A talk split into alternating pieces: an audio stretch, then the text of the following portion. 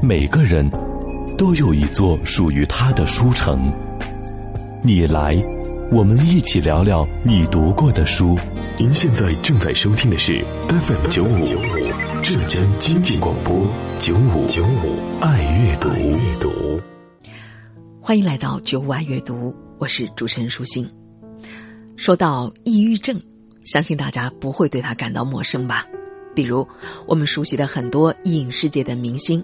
张国荣啊，任乔梁啊，陈琳啊，这些呢都是因为抑郁症而自杀，而我们听到的身边的一些自杀者，后来也往往会听说他们啊得过抑郁症。确实，抑郁症在今天已经成为了世界的第四大疾病，预计到二零二零年，也就是明年，将会上升成为世界第二大致死的疾病。在中国。有数据说，有六千到八千万的中国人是饱受抑郁症的折磨，其中每年至少有二十万的重度的抑郁症的患者自杀。而在中国如此数量庞大的患者群体当中呢，真正接受了正规治疗的抑郁症的患者比例还不到百分之十。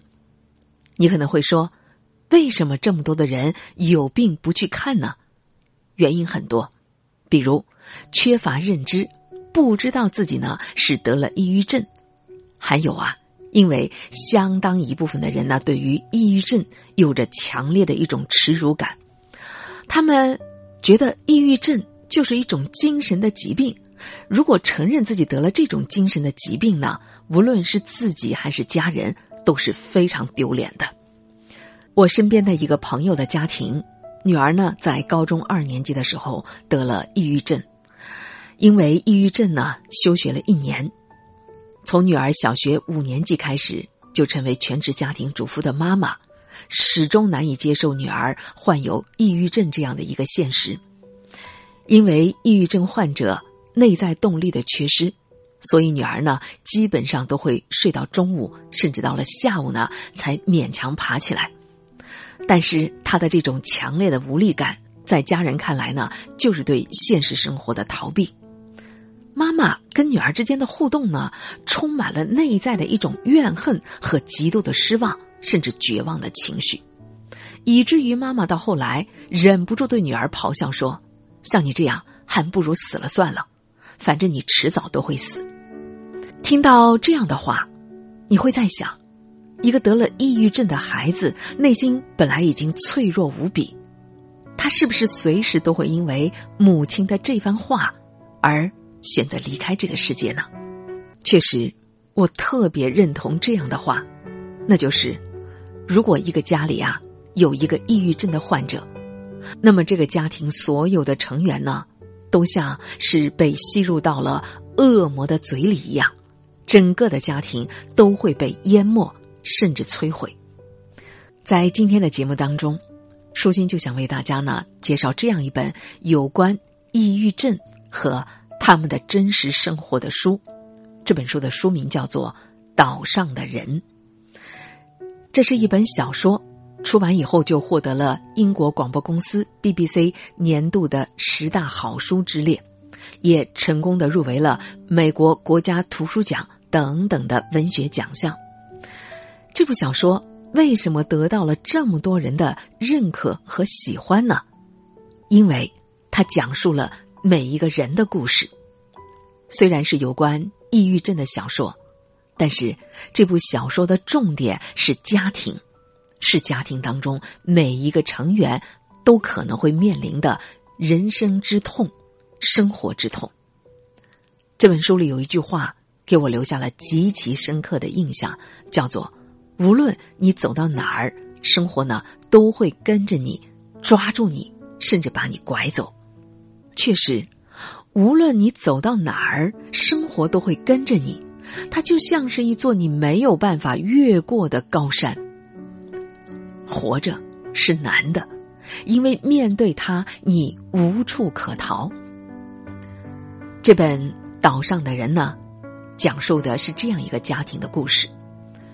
约翰从少年时代呢就得了抑郁症，二十多岁的时候他谈了恋爱，当时的女朋友玛格丽特这才第一次知道自己的恋人原来是一个抑郁症的患者。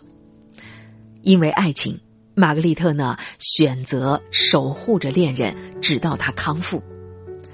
于是，约翰和玛格丽特结婚，并且生下了三个孩子：迈克尔、西利亚和亚历克。但是呢，在大儿子迈克尔上高中的时候呢，作为父亲的约翰失业了，这促使他的抑郁症再次复发。他变得越来越虚弱，在一个清晨呢，脆弱的约翰走到林地里，用剃刀结束了自己的生命。作为丈夫和父亲的约翰的死亡，给每一个家庭成员留下了深深的创伤。首先，生活上呢变得拮据起来，每个人都得努力工作维持生活。玛格丽特重新开始工作，孩子们呢也利用业余的时间打工。他们上大学都需要助学贷款，毕业之后呢，忙着找工作、租房子、还助学贷款。一家人忙着应付各种账单，艰难的度日。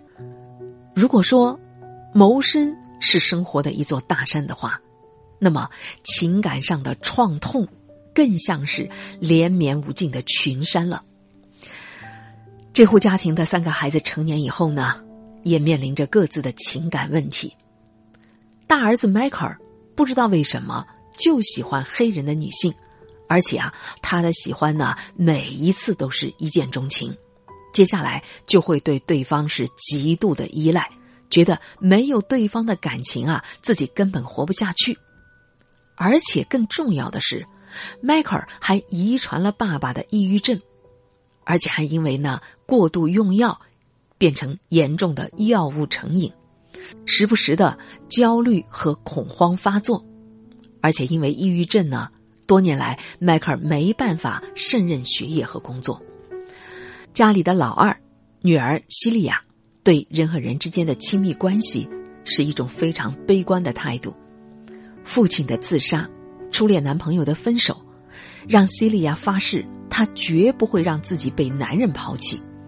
这导致西利亚在和恋人的关系当中总是患得患失，没有安全感。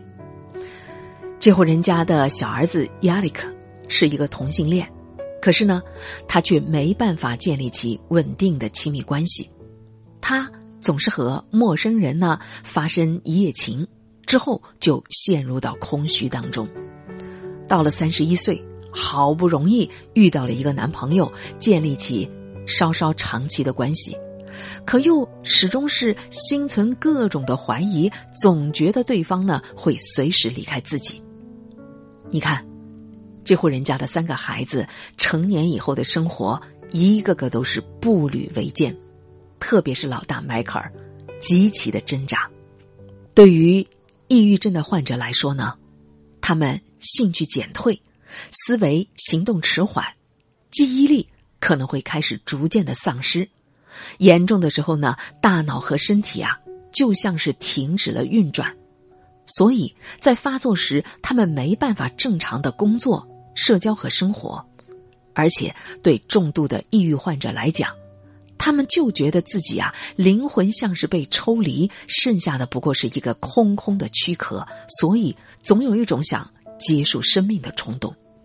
这户人家因为迈克尔的抑郁症，所以全家人都被拖进了深不见底的黑暗，比如。剩下的两个孩子呢？他们被规定随时要接听大哥的电话，忍受大哥喋喋不休的倾诉。全家人必须要分担迈克尔的巨额的药物的账单和助学贷款，甚至母亲玛格丽特需要卖了房子给这个儿子还债。在迈克尔的抑郁症发作的时候呢，剩下的人都得抛下自己的工作生活。甚至爱人，来专心的陪伴和守护迈克尔。是啊，面对一个重度的抑郁症的患者，有一些家庭选择的是守护，但是又有多少家庭是选择了离开，甚至放弃呢？在这本《岛上的人》小说的结尾呢，是作为弟弟的亚历克陪伴着哥哥在森林小屋里戒断他的药物成瘾。两兄弟在经历了连续几个日夜的不眠不休之后呢，迈克尔还是在深夜喝酒的时候呢，混合了许多种的药物，最后呕吐去世了。说实话，这一下，你是不是觉得，如果迈克尔死了，他们家人也就解脱了呢？而事实确实如此。在迈克尔死亡了以后呢，其他的家庭成员经过一年的伤痛之后，他们开始逐渐找到了自己的新的生活方向。你看，在这本书当中的父亲约翰和大儿子迈克尔。都是一个重度的抑郁症的患者，他们的家人都非常的爱他们，努力的试图拯救他们，在最艰难的时刻始终是不离不弃的陪伴在他们左右，而他们自身也在努力的抗争，想要逃离这种痛苦，可是最终呢，却失败了。我们有没有想过？